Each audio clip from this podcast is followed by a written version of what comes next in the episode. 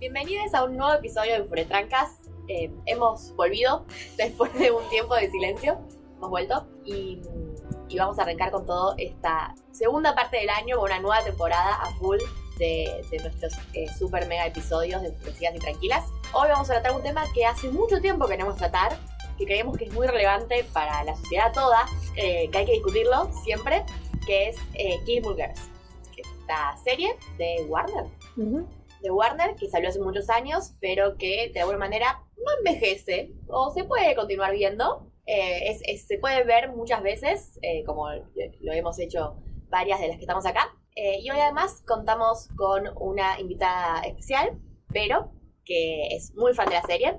Y eh, bueno, ella es además diseñadora de imagen y sonido, así que aporta una mirada distinta a nuestra hegemonía sociológica, a nuestro autoritarismo sociológico.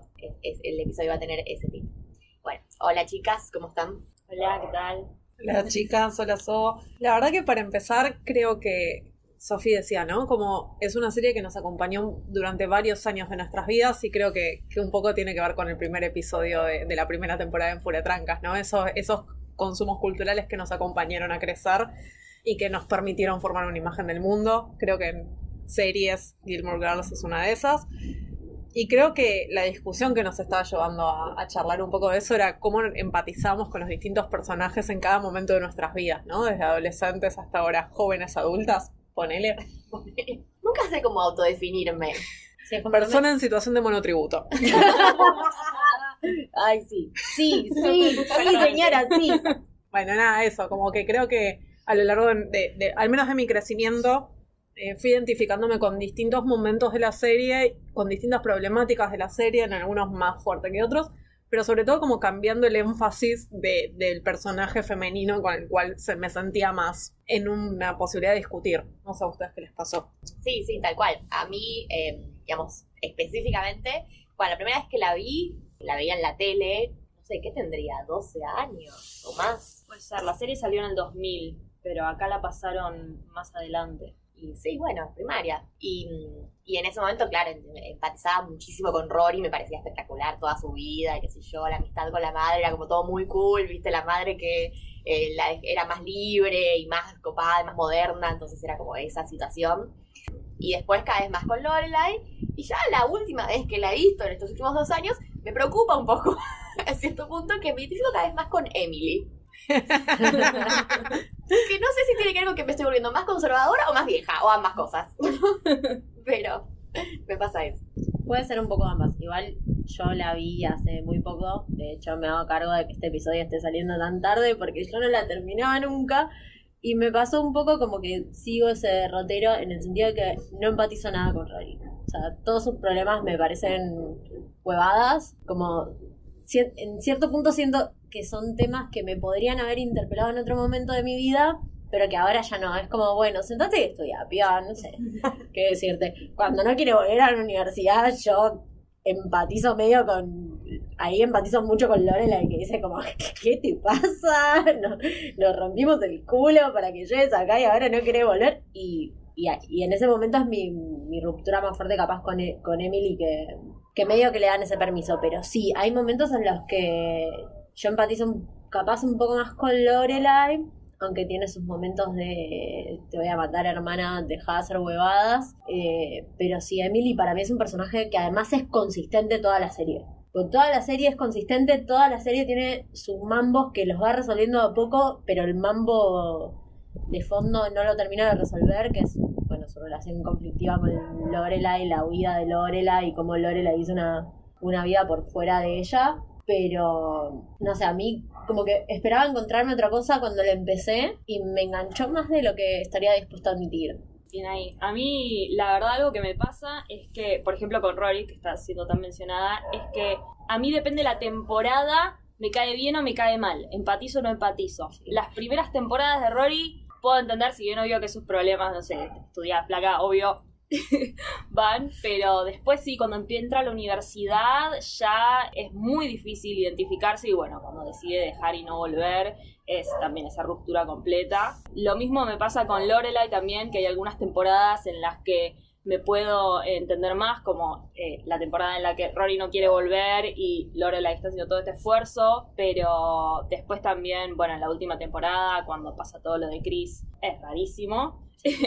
y después eh, Emily lo mismo, ¿no? Las primeras temporadas capaz es más difícil entenderla, pero las últimas temporadas decís, y sobre todo a esta edad, como decía Sofi, cuando vamos cambiando, es como, y claro, hermana, sí, te, te entiendo completamente. Sí, lo que tiene el personaje de Emily, además de, bueno, todos, pero el de Emily creo que es el que más la vas descubriendo a medida que pasan las temporadas. Sí, Como que, y además la actriz, bueno, es muy, muy buena y tienen como, como momentos en los que la ves medio rota, son muy Sí. poquitos a lo largo de la serie, pero están como muy bien ubicados y, la manera de la interpretación y todo es como que te das cuenta del el sufrimiento que tiene ella detrás de la relación conflictiva que tiene con Lorelai. Entonces como que empatizás más de ese lado, decís, bueno, a cuando, no sé, cuando la veíamos más de jóvenes era como la puta madre, digamos, deja de, de decirle lo que tiene que hacer, manejar su vida, manipularla, no sé qué y todo. Y te das dando cuenta que si bien no se puede justificar todo eso, como que parte de, de un dolor y de, un- de amor, digamos, básicamente, por la hija.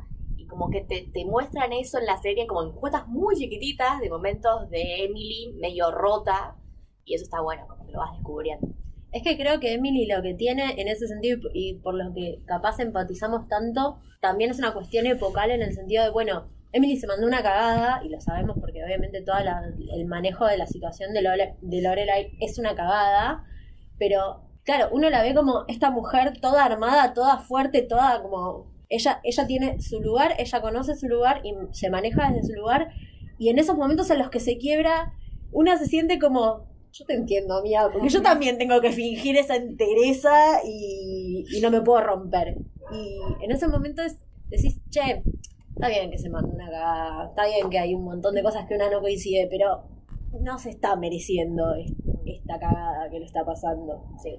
Yo creo que algo que me ayuda a entender a Emily también es sentir que ella es un poco víctima de, de, la, de, la época, de las costumbres y un poco, tal vez fuerte decirlo, pero del patriarcado. O sea, a ella la, la enseñaron que ella tenía que ser una esposa modelo, eh, mantener la casa para el marido y de golpe su hija quiere otra vida porque nació en otra época y le cuesta muchísimo a ella entenderla y relacionarse y ahí hay un montón de choques que después con el tiempo cuando entendemos las presiones que, que tenía que, que soportar Emily decimos claro está, está- estaba muy difícil tu situación también Un poco eso creo que termina de cerrar. Yo, dije- yo, yo sé que dije que, que no quería hablar de esto, pero ustedes me llevaron. me- Ay, yo estaba pensando en lo mismo recién. Vas a Eh, decir. en, en la, la, la temporada de Netflix, ¿no? Que como qué pasa cuando el marido se muere y cuando ella tiene que reconstruir su lugar como mujer sola. Eh, perdón. Le estamos alert. spoileando a Flor que no vio la última Perdón. temporada. Bueno, pero el, sabías que el actor, El actor murió. muerto, o sea, como, eh, no- No, no lo sabía. Cuestión que, nada, eso, como la reconstrucción de ella como, como mujer soltera y reencontrarse como una mujer sola en una casa, en un hogar. Creo que es el momento donde podemos rever toda la serie, o al menos a mí me pasó eso, como que cuando la volví a ver después de haber visto eso, había un montón de cosas de ese patriarcado, de esa posición de clase, de esas reglas, de ser parte del 1%, que era como, pobre mina. Y lo peor es que yo lo pensaba, tipo, cuando hacen toda es- esa parte, digamos, muere eh, Richard y, y, bueno, esa nueva soltería o viudez de ella, que además es como una mujer súper sana y súper, digamos, vital en una etapa, digamos, mayor de su vida. Y uno piensa, bueno, esto es medio inverosímil, pero no, después me pongo a pensar y conozco casos de mujeres cuando enviudaron cambiaron sus costumbres en la vida, digamos, doméstica. Digamos, de repente cambiaron la manera en que se manejaban hacia afuera o sus encuentros con amigas y qué sé yo.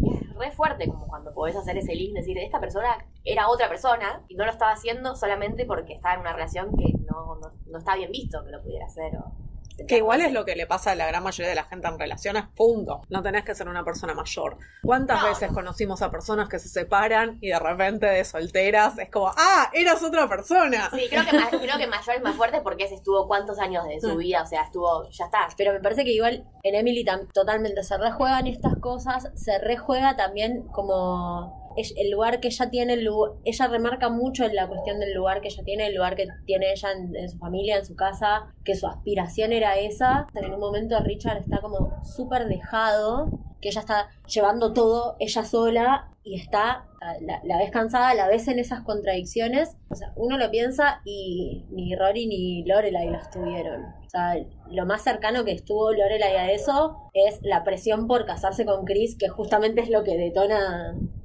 la, la relación con su familia. Y creo que también lo que pasa de empatizar más con Lorelai y con, y con Emily tiene que ver con, con estas posiciones respecto de- de- del patriarcado especialmente. Porque uno le entiende a Lorelai y capaz no la puede entender en el fondo, no sé, a mí me pasa que siento como que empatizo muchas veces y también siento una, una distancia respecto al colchón que eventualmente Lorelai tiene en términos de su posición de clase. Como a veces me, daba para pensar como, ok, si te ibas de tu casa y no funcionaba, siempre podías volver.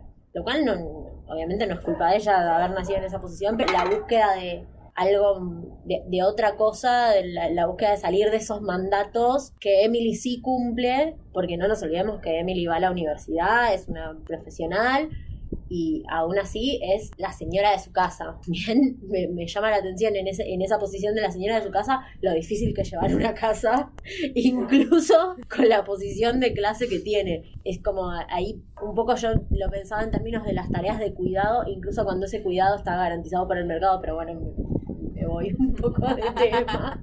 Es que creo que es como la, la, la cristalización de la interseccionalidad, ¿no? O sea, como sí, bueno, tenés una cierta posición de clase, pero seguís siendo mujer, entonces estás en una posición desventajada aun cuando estás privilegiada por la posición de clase Sí, y las tareas de cuidado igual te quedan a vos, entonces cuando tu hija se rompe el pie, eh, sos vos la que va a la casa de tu hija a romper las pelotas te- y no mandás a la mucama.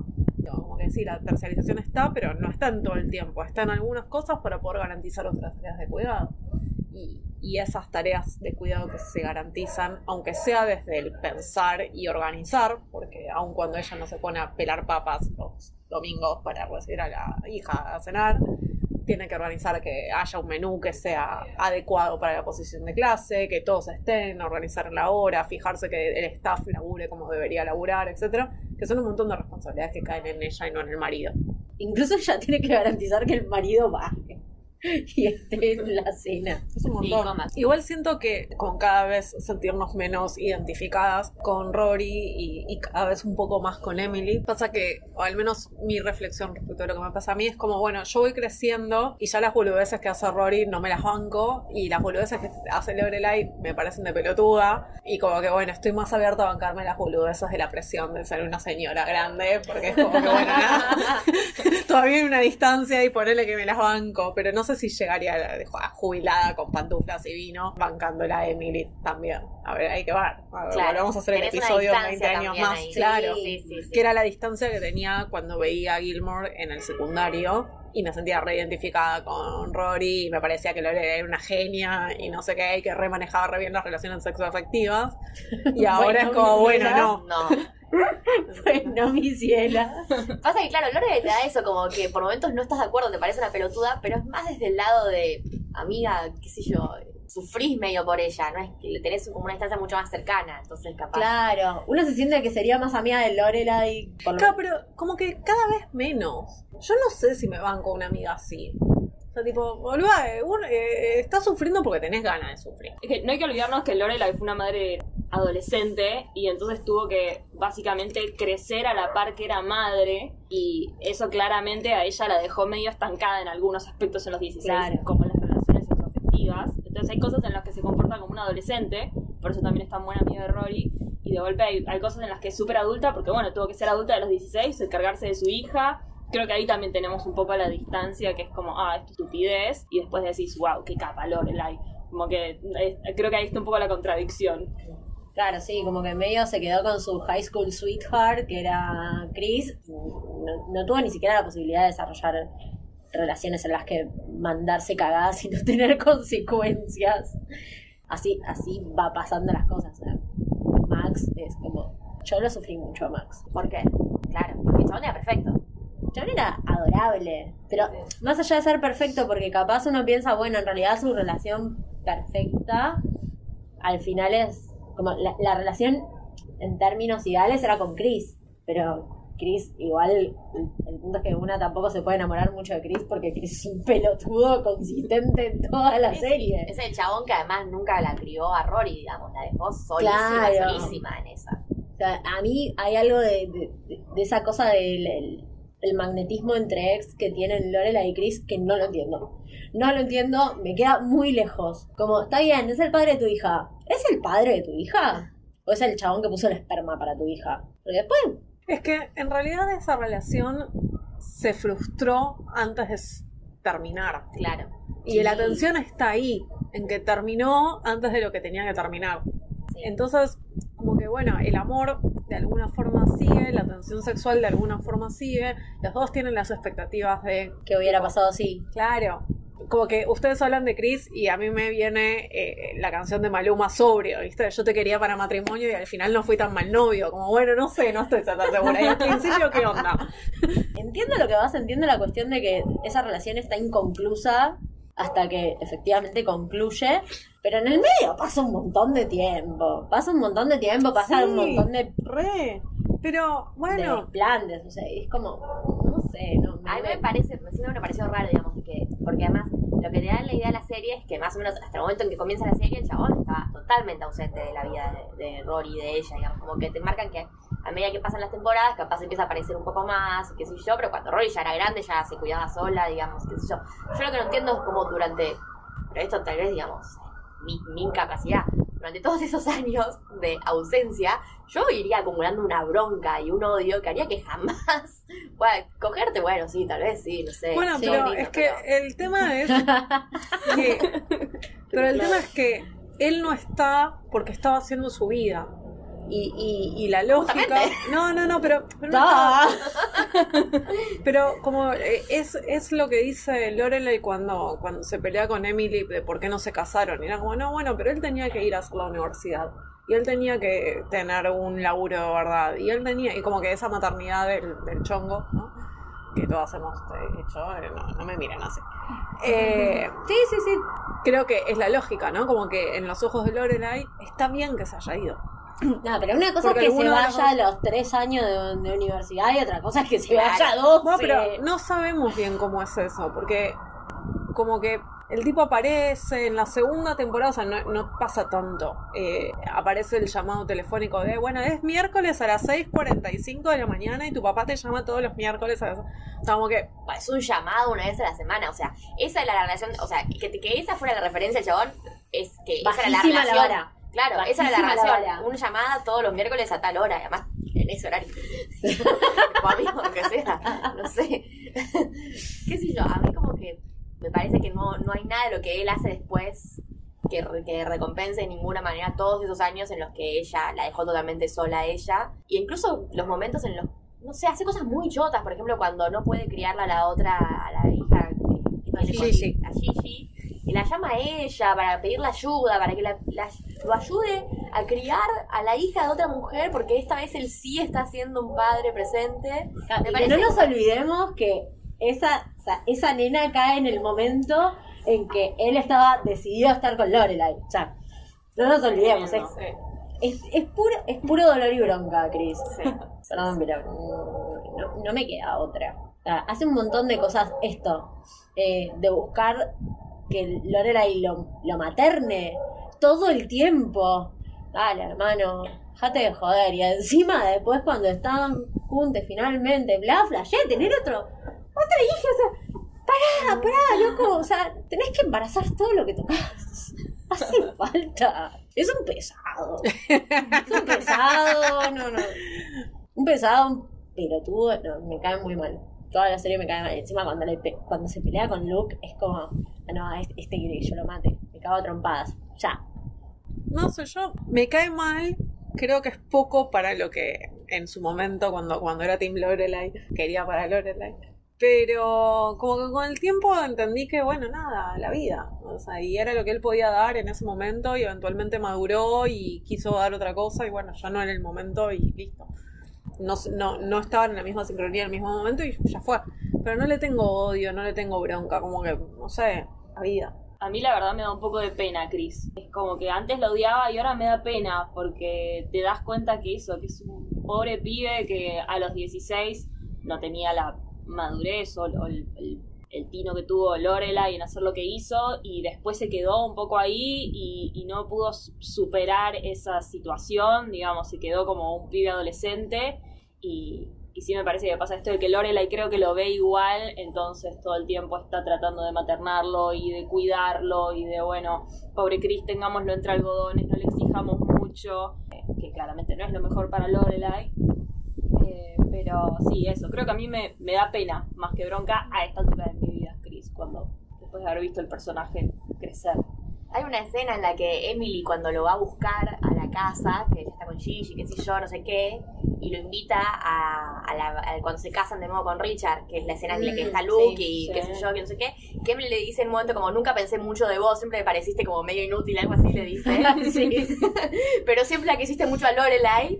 Y es como, y para mí esa es la descripción perfecta del chabón, porque no solamente que se quedó, sino que además es como, y en ese sentido para mí el paralelismo es súper fuerte con Logan, son inútiles. Los sí, chabones tenían. Totalmente. Son inútiles, no solamente en, en, sentido de inmaduro y qué sé yo, machistas y no sé qué, sino que además tienen como los dos esto de, de que la familia esperaba ciertas cosas de ellos y ellos nunca pudieron salirse del guion, nunca estuvieron cómodos con el guion, pero nunca le hicieron frente al guion, digamos. Eh. Los dos se fueron a trabajar al negocio familiar, quejándose todo el tiempo sin tener que trabajar en el negocio familiar, haciendo que Lorelai y Rory tuviesen que escuchar todo el tiempo como odiaban trabajar en el negocio familiar, gente que tenía todas las oportunidades y la guita del mundo para hacer cualquier cosa que quisieran. Gracias. Esa es mi bronca. Esa es mi bronca. Gracias. Y, y, sin embargo siguieron el libretito porque son incapaces de luchar por algo en su vida. De la misma manera que no lucharon por sus familias y por sus relaciones y qué sé yo. Y después quieren tener los grandes actos de amor, como Logan con los oh, regalos y qué sé yo. Y Kristen llevando la Lorela de París porque de repente tiene guita. No, no me hablen de Logan porque me pongo violenta. Totalmente. Pero creo que en ese punto es en el punto donde Chris no es suficiente para Lorelai. O sea, Lorelai sí se salió de ese guion, sí se fue a romper el culo con todo el colchón de comodidad que te puede dar estar en esa posición. Pero justamente lo aprovechó para hacer algo. Sí, sí. Y bronca y dolor. bronca y dolor. Pero sí, entiendo también la cuestión de la, de la pena por Chris porque en el momento de la, de, de la ruptura de ese matrimonio falopa, eh, a mí me da pena Chris. Es como, está bien, capaz sí, capaz sí la veías como la mujer de tu vida y, y te está diciendo, ¿sabes qué?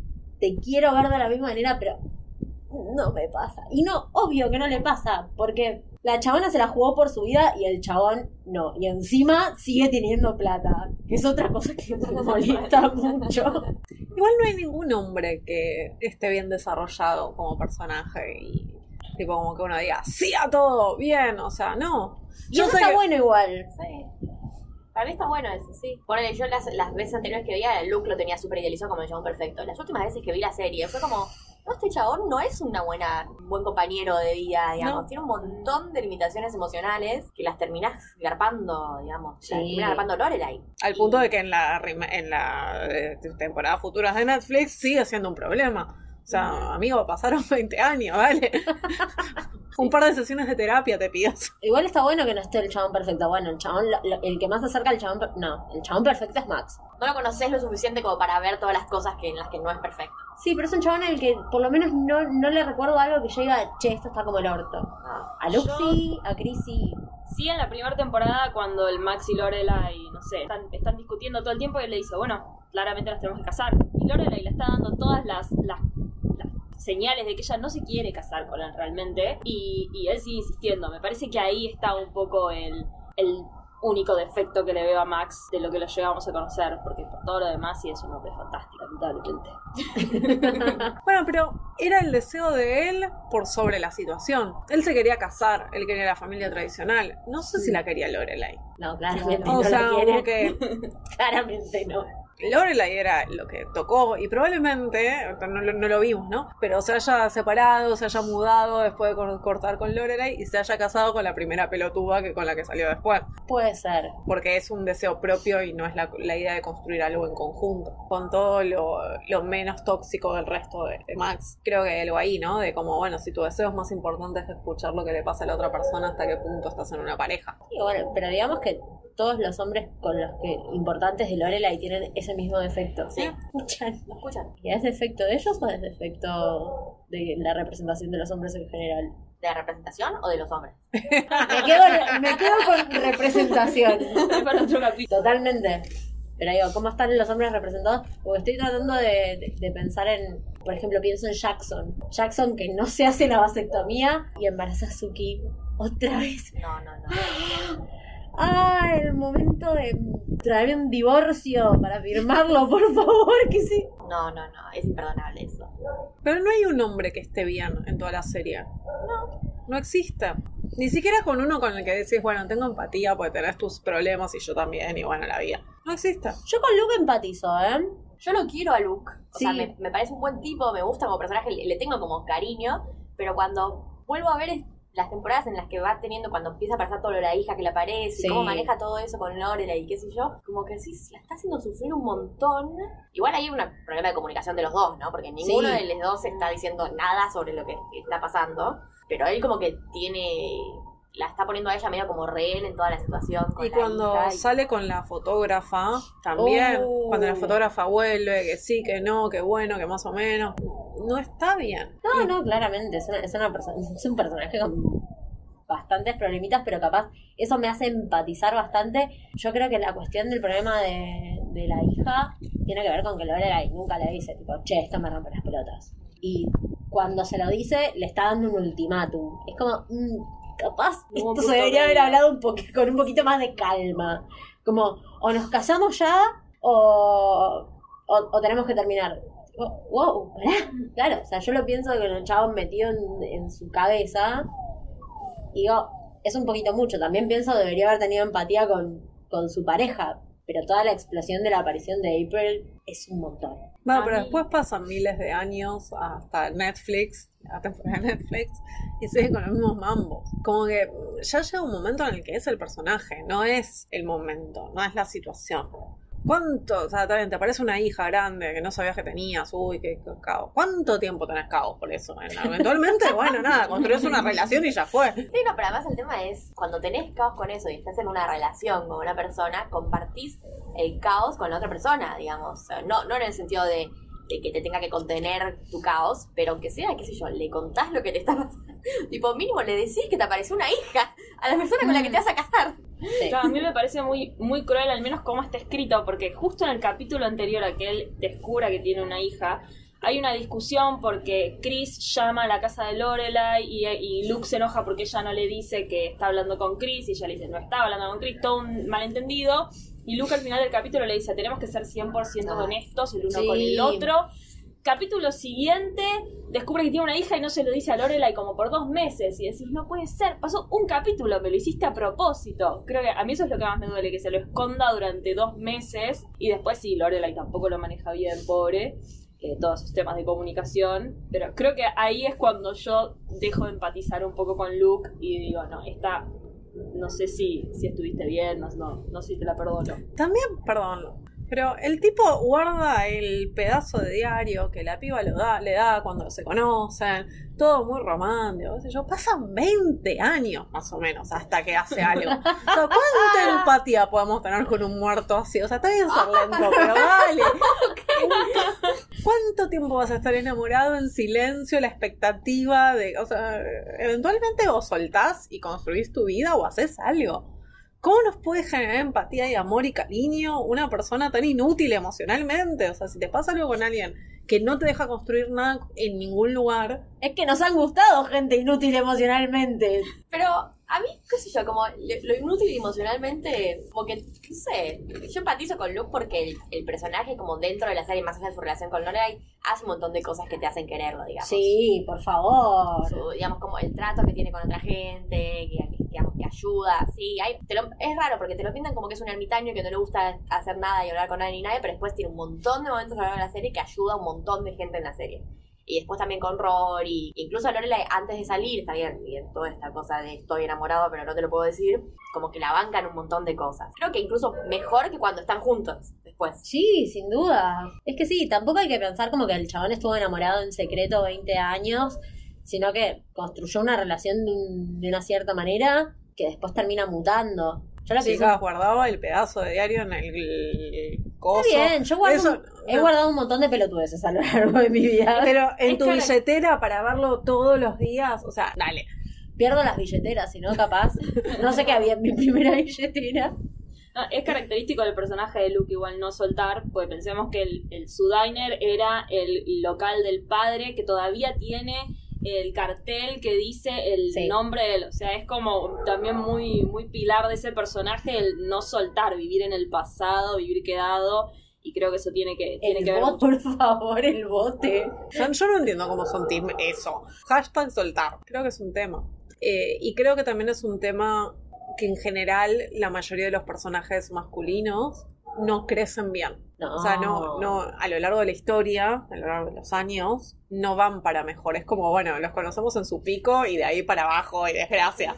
Salvo Jess. Salvo Jess. Jess. Hasta cierto punto igual, ¿no? Gracias. Sí, Yo El tema es que vos no viste la, la, la, la Ah, temporada de la cual no quiero hablar, pero ahí como que se redime un poco y, y, que, y ya tiene como una postura en la vida y está como mejor. Yo empecé a querer a Jess cuando vi la, la serie de Netflix, porque yo me quedé Bien. enojada porque era un pelotudo y después de como verlo de grande fue como, ah, bueno, creciste, maduraste, bien. Sí, yo no me quedé enojada, pero me quedé como, sos el Toxi, claramente sos el Toxi, pero al final cuando ya desaparece de la serie, estaba más armado, estaba como, bien, me- como, me alegro por vos, pero alejate de mí, por favor.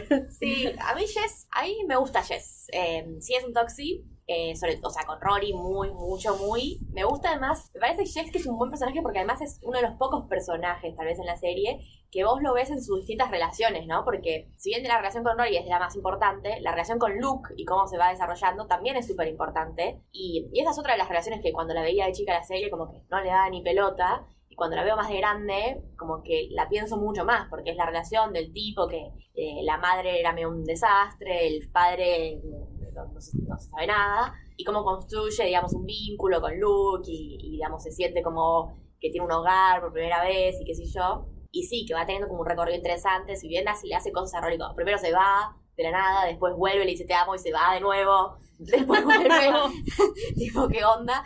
Eh, sí tiene como momentos en los que lo amo mucho, por ejemplo, cuando le tira la posta a Rory cuando se dejó la universidad y, y la va a buscar, qué sé yo, y terminan saliendo con Logan, el estrés, y, Logan es un imbécil, y ahí tipo todas las cosas que dice Jess, qué sé yo, también dan como justo en el clavo de todo. También te da como una cosa, bueno, ¿qué derecho tenés vos a de- decirme cómo manejo mi vida? Pero, pero como que le da muy bien el clavo. Pero alguien se lo dice. Alguien se lo dice. Y bueno, de- de- después de eso ella vuelve a la universidad. Y además eh, nada, me da mucha bronca que la relación de ellos dos nunca como volvieron a agarrar. Y en la última temporada está de Netflix, hacen como que, "Eh, qué sé yo. Y después, bueno, y después vuelve a aparecer el imbécil de Logan. Igual Esto sí, no puede ser. pero igual, a ver, yo ya me imaginaba que volvía a aparecer el pelotudo de Logan. O sea, porque de, de por sí, por la forma en que termina esa relación. Vamos, vamos a tocar el tema sin tocarlo para no spoilearte del todo. Spoiler, no pasa nada, después la veo. El problema es que en la última temporada y un poquito de la anterior, de, de la serie original, Sherman Paladino la rajan y agarran otros escritores, hacen mierda la serie, pasa todo lo del casamiento de Chris, eh, la ida de, de Rory de la universidad, todo ese quilombo innecesario. Y en, en la de Netflix la vuelven a llamar a Sherman Paladino y Sherman Paladino termina la serie de Netflix como debería haber terminado la original. Y ya no tiene sentido ese final. O sea, está bien porque nos muestran un error mucho más pelotuda que cuando tenía 16 años. Entonces, como que, bueno, ponele que va- va- vamos. Que un poco me, me deprimió, ¿no? Porque más allá de que tiene muchos momentos insoportables Rory en la serie, creo que, que uno se las perdona en algún sentido porque es una niña.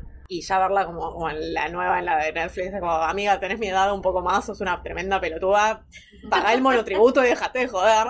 Este, Fuerte. y bueno, termina la serie como debería haberla terminado a los 21 años, 22, pero ahora tiene 30, o sea, no es lo mismo. Y el quilombo no es el mismo quilombo que si tuvieras 20. O sea, estás repitiendo la historia, bueno, ponele, pero no tanto. Siento que tenemos que decirle a Flor porque no va a entender nada. Que dice, Rory termina embarazada. ¿De quién? No te lo aclaran, pero por la, la, la secuencia de eventos de Logan. Sí, lo que te dan a entender es que, bueno, quedó, quedó embarazada de Logan, pero te tiran ahí como un... y a una mague de que va a terminar con Jess, como Lorelai se embarazó de Chris y terminó con Luke. Y que también de familia muy... Ah, muy qué mierda. muy todo, ¿no? Amiga, Sí, tipo, fue. tu, tu mamá está que- casada con el tío de tu novio, o sea, un montón. Pero bueno. Pueblo chico, ¿viste? Y además Logan que está comprometido para casarse con otra mina, digamos. Ah, qué sorpresa. No, yo llegué, yo llegué a ver que Rory tiene un novio muy random al principio. Ay, es que innecesaria toda esa parte. Claro, es Igual esa parte Pero me igual genera para- empatía con Rory porque todas hemos estado con algún boludo así de, uy, me olvidé que existís. No, pero No es me me- pasó. Es medio fuerte igual como lo dejan el otro. Pero vos decís que es la forma en la que lo quería terminar. en- Quería terminar la serie original porque si es, si es de la forma me hubiera parecido una mierda de todo. No, no, la última, la última escena, Sí. esa de la, de la de Netflix, la última, el eh, la serie termina, la, la, la de Netflix termina con un diálogo entre eh, Lorelai y Rory. Sí. Ese diálogo era la idea de Sherman Paladino para terminar la universidad de Rory. Que termina Claro. con él, mam, tengo que decirte algo, estoy embarazada. Perdón, pero el final de la serie original es mucho mejor. No, porque te, terminar enquilombada a los 21 repitiendo la historia con alguien que era igual a tu papá y tipo amiga anda a terapia, eh, tiene sentido a los 21. A los 30 ya no, No, sé, no, no, no, no, tiene sentido. Obvio, eso, a ver, eso lo entiendo. Terminar con un quilombo hacia los 30 es polémico. Lo que digo es que justamente a mí lo que me gusta del final de la serie original es que rompe el, en cierto punto, rompe el círculo y rompe los mandatos. Tipo, Rory se podría haber ido, ido a California con Logan y casarse y no lo hace para ir a seguir la, la campaña de Obama, que me parece una maravilla. En ese momento me pareció, una, lo, lo vi y me pareció maravilloso. Que igual en ese momento acá en Argentina nadie sabía quién era Obama y era como, No, ah, no, bueno, no, está bien. Ya sé, pero lo veo ahora y me da gracia. Y, digamos, la escena final me gusta mucho del original, pero sí, obviamente hay un montón de cosas que te das cuenta que están medio... Es medio- demasiado feliz, es demasiado bueno el final. Es, ella vuelve con Luke, los padres que van a, eh, a, a despedirse de Rory antes de que vaya a la fiesta del pueblo, y entonces de repente aparecen como integrades en la situación de, de estar solo y hablando la Lorelai y del buen trabajo que ha hecho construyendo lazos en la comunidad. Sí, pero es el final que espero para esa serie. Es Gilmore Girls, yo quiero estar Sí. feliz. ¡Claro! Dame alegría, O sea- dame amor. Sí, No. sí, sí. Yo lo disfruté mucho y me molestó el final nuevo este, pero es cierto que me parece que por, por la curva que hace el personaje de Rory, tiene más sentido ese final. Tiene más sentido el final en el cual no, no sabe qué hacer con su carrera porque no toma, no sabe tomar decisiones fuera de lo que, lo que se se espera de ella, digamos. Yo no sé si necesariamente embarazada, ¿no? Porque, pero bueno, en una relación con un chabón que es lo mismo que era el padre, porque no puede tampoco terminar de salir de ahí. Para mí Sherman Paladino tiene unos daddy issues que está exorcizando en esta serie porque si no, no se entiende. No, yo me pongo como acá diseñadora, imagen y sonido y para mí el arco más lógico de Rory sería que al final tenga algún tipo de redención y de cambio porque si no es como, bueno, empezaste igual que terminaste, digamos, no tiene sentido, ok. Te mandaste las cagadas, aprendiste, listo, aprendiste y, y- y construiste a partir de eso. Pero no está el momento en el que aprende en la serie. No llegan a... a- a- No, es que el tema es ese, nunca aprende. Porque aprende. Mm. siempre que se manda una cagada, la cagada desaparece. Tipo, coge con Dean y es todo un caos. Igual la mejor primera vez que hemos visto en alguna vez Sí, en las series de televisión. O sea, excelente. Pero coge con Dean, es un quilombo y la resolución de eso es que Dean se va a la mierda. Si no problema una se lo queda. Dean. Sí. Mm. Sí, Rory no, pa- no paga los platos rotos de ninguna de sus cagadas. No. Ni siquiera la de abandonar la universidad. No. ¿Por qué? Porque está Logan. Se separa de Logan eh, cuando le pide casamiento, así, qué sé yo. Y, ah, bueno, pero tengo una re oferta de laburo y no lloro porque estoy. No sé, amigas, tuviste un montón de años con ese pelotudo. Ni una lágrima, ni un che, qué cagada, qué pelotuda que Bueno, estuve. pero, pero por eso tiene sentido después el nuevo, porque en realidad nunca lo resolvió, porque No. se, evidentemente volvió a coger Es que con el chabón dos semanas después. Claro, todos sabemos que pasó eso. Se lo encontró en algún lugar de la ruta y empezaron a coger de nuevo. Claro. Y lo mantuvieron durante 10 años, porque la última temporada es 10 años después. O sea, 10 años estuviste manteniendo el garche. Aparte, 10 años siendo la amante. Sí. No, eso... ¿Entendés? O sea, pues, si fueras la, la- original, Bueno, pues, no sabemos en qué momento empezó a ser amante igual. En qué momento Logan estableció otra relación. mirá, Pero sí. mi sentido común es que para mí Logan dice, ah, listo, vos no querés ser mi esposa. Voy a proponerle listo, a alguien más". amante. Mm. Ya está. Claro. No Vamos, hay vamos otra. a disminuir a esta mujer que termina la serie recontra empoderada. Yo no me imagino un se cruzaron en la ruta. Yo me imagino un, ah, estás en el pueblo de no sé quién con Obama. Voy a ir a verte y a romperte todos los esquemas. Te voy a cagar. Voy a hacer el gesto. Sí, ay, yo que estoy re enamorado de vos y estoy acá en un convertible alquilado, re cheto, mientras vos estás toda transpirada porque estás en un micro de plusmar siguiendo Obama. Qué bronca igual que Logan, otro que no paga los platos rotos nunca. es que Logan nunca es feliz y Logan nunca va a ser feliz. O sea, Logan no paga los platos rotos porque tiene mucha guita para pagarlos y puede comprar platos nuevos si se rompen, o sea, Claro. pero nunca va a ser feliz. Es una buena representación del hombre cis, blanco, heterosexual, como tipo, ya está, nunca, nunca va a pagar los platos rotos de nada, porque bueno, o es hombre o es rico, ¿verdad? Que es como lo más grande. Perdonamos todo. Pero que nunca sea feliz, a mí me da un poco de Y paz. sí, Sí, Que aparte, muy loco, pues, no sé si a ustedes les pasó, pero yo a Dean nunca lo quise, siempre me pareció medio goma, y demasiado dulce, goma. y demasiado es intenso, un como que no hace falta. Aparece Jess, que fue como una bocanada de aire fresco, hasta que fue un tóxico, entonces... Igual Jess, es- desde la primera vez que lo ves te das cuenta que es el tóxico. Sí. Desde el Bueno, desde pero yo era muy joven cuando lo vi la Sí, primera sí, vez sí. a Jess. Además. Sí, era el bad boy. Era el bad boy, estaba bueno, era mucho más lindo que, que Dean. Y además yo todavía no había empezado a salir con nadie. Entonces Claro. como que lo único que sabía del amor era la televisión. Y, ¿no? enve- y envejeció increíblemente. Sí. Eh, todo lo que está bien, Milo Ventimiglia. Pero cuando aparece Logan en los primeros minutos, porque después como que te das cuenta quién es, pero en los primeros minutos vos decís, uno que más o menos está bien. Sí, hasta que No. habla con Marty, boludo, y te das cuenta que es un Claro, de. Pero dije, dije los primeros minutos. Los primeros Los 10 primeros minutos son segundos. eso. Los Sí. primeros minutos es cuando ella está con Marty y el chabón se le acerca y le dice, ah, vos que fuiste bartender en mis fiestas, qué sé yo, y le dice un comentario sobre la propina, no sé. No, bueno, pero ahí es como un pibe que no sabes qué, qué rol va a tener. Cuando aparece como interés romántico y deja de ser el banana y empieza a ser una persona con sentimiento y personalidad. Y un personaje, no un evento en la situación. O sea, cuando empieza a vincularse con ella, este, cuando está en la fiesta y aparece Dina a decirle, no, porque vos sos muy cheta para estar conmigo, que soy un pobre hijo de clase obrera. Y la otra como, bueno, problemas tiene el que quiere, amigo, dale. Este, y la piba está llorando porque el otro es muy pobre para ella y qué sé yo, y viene Logan es como, vení amiga, te toma, toma un vino rico y es como, ah, no, puede ser. Este, pero el- después de eso, cuando empiezan el vínculo y la logia y el te pongo un paraguas y saltamos Ay, al vacío y no sé qué, es como, boludo, nunca uno decente. Una máquina de elegir pelotudos. Pero Dina estuvo bien para la etapa. Dina estuvo bien cuando salían tipo siendo adolescentes. Sí, totalmente. Estuvo mal todo, todo lo que vino después. Intentar remontar una relación que ya no iba más. Dean casándose. Bueno, ¿Qué sí. problema tiene la serie con los matrimonios, por favor? Sí, sí, sí. Y bueno, y cuando vos decías que ella nunca, nunca paga los platos eh, rotos, Rory, eh, lo que es terrible para mí en la serie, que es cuando ella le pide que le dé la carta a Dean desde Europa, viajando con la abuela todo pago. Y porque como decía Vero, eh, hay algo de, de Lorelai que sigue a los seis años. Esos momentos, si nos pasan a nosotras con 20 largos, 30 cortos, a alguien que sigue con la mentalidad de los 16, ¿por qué no? Pero, claro, este, este rol de madre amiga que tiene con Rory los paga. Me parece que es la persona que más los paga. También esa, esa relación muy idealizada de madre-hija, donde Rory no se revela prácticamente nunca. La rebeldía de Rory es Jess. Es salir con Jess, es hacer boludeces que hace con Jess, como Lo salir a del auto. Mm, sí. Son muy chiquitas, pero está como ahí.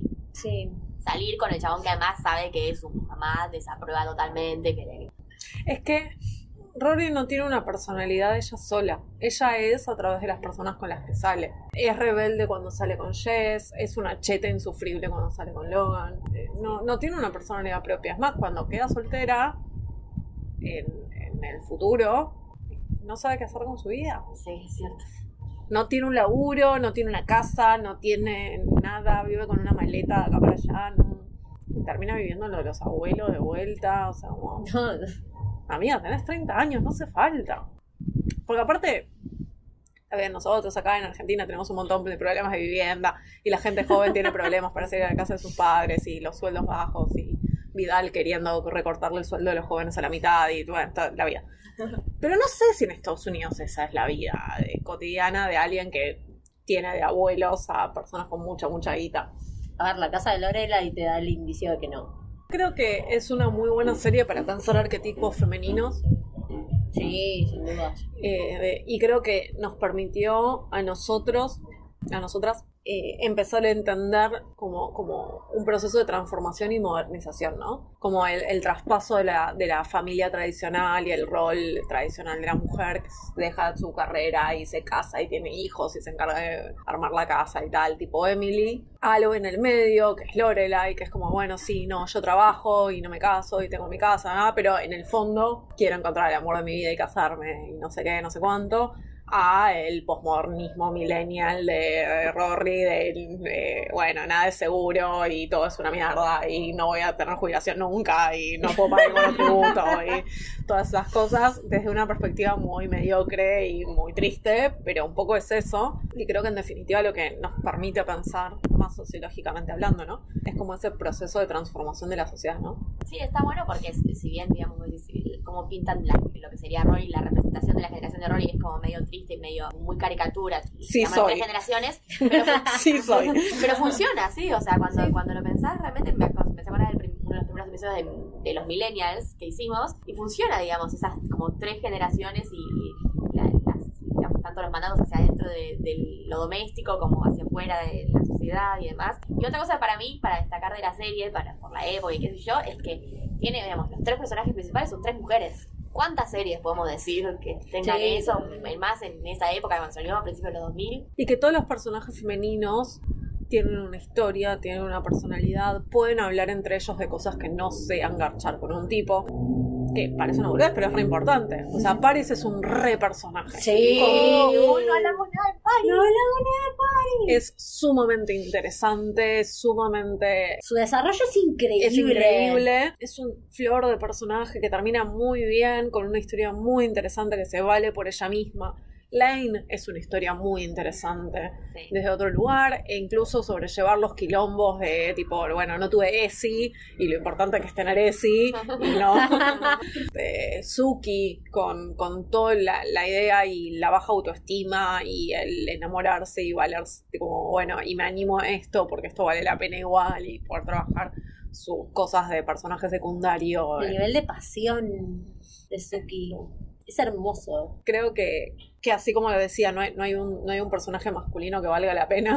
Hay un montón femenino. en, en la serie hay un montón femeninos que sí, pero no solo como personajes, como personalidades, sino como historias. Y de alguna manera nos dieron una pauta de, de estos cambios, ¿no? Como, bueno, que vos podés ser una madre adolescente como fue Lane y tener un marido que es medio un desastre eh, y como construir algo que esté bueno. Y podés pelearte con tu mamá y que tenga una mamá hiperestructurada y no sé qué, no sé cuánto. La y... madre de Lane, otro gran personaje. Otro gran pro- Eso, ¿no? Como que en definitiva creo que es una buena, eh, como un buen zoom in eh, ese traspaso, ¿no? De, de los 90 eh, y todo eso a los 2000 y el cambio de, de generación y, y pasar de, de estereotipos muy eh, Gen X a, a todo lo que fue nuestra generación millennial después, eh, las tensiones que hay, la, eh, como el deber ser de ambas generaciones, la idea de la familia, el matrimonio, el rol de la mujer, eh, qué sé yo, y creo que lo, lo interesante, al menos pensando en la última temporada de la serie original y, y la de Netflix, es que todavía no termina de resolverse ese traspaso, ¿no? Como bueno, que la sociedad se está modernizando, hay nuevos roles, hay nuevos lugares, hay nuevas deber ser, estereotipos, bla, pero todavía no sabemos muy bien cómo jugar con eso. Y estar bueno, sí, quiero el laburo, pero quiero la casa, pero me gustaría tener una jubilación, pero qué difícil pagar el monotributo. Y bueno, nada, vamos viendo. Cuando aprendes ya no sirven más esas reglas. Y lo otro es la diferencia entre la perspectiva de Rory en la original y la perspectiva, por lo que me cuentan, en la de Netflix. Como que una es una perspectiva súper esperanzadora en un punto y la otra ya como, bueno, tal vez no. Pensaba en, en, el paralelismo entre el primer episodio y, este último, ¿no? Como esos reggaetoneros que nos habían ayudado a, entrar en la adolescencia y empezar a ser adultas, o, ya ser adultas, ¿no? Porque también metimos a Bad y Maluma ya éramos adultas. Y ahora esta, esta serie, ¿no? Que también nos ayudó a ese, a ese traspaso y que en definitiva, a partir de estos consumos culturales que tenemos y las reflexiones que hacemos sobre ellos, es que empezamos a construir nuestra mirada del mundo por fuera de la sociología y, y con ella. Sí, y básicamente que también hacemos un poco de terapia a través de. Ay, no se trataba de eso en podcast. De hecho, cuando no nos juntamos a grabar, cada tanto nos empiezan a salir algunas cosas. De- Necesitamos como el espacio. Mientras tanto, aceptamos cafecitos para que nos paguen las sesiones de terapia. eh, eh, ya que hay que manguear, hay que manguear. eh, que es cafecito.app barra trancas. Eh, tenemos redes sociales, estamos en Twitter, estamos en Instagram, que nos pueden seguir, también arroba trancas. Bueno, Eso es todo. Eso es todo, amigos. nos vemos la próxima.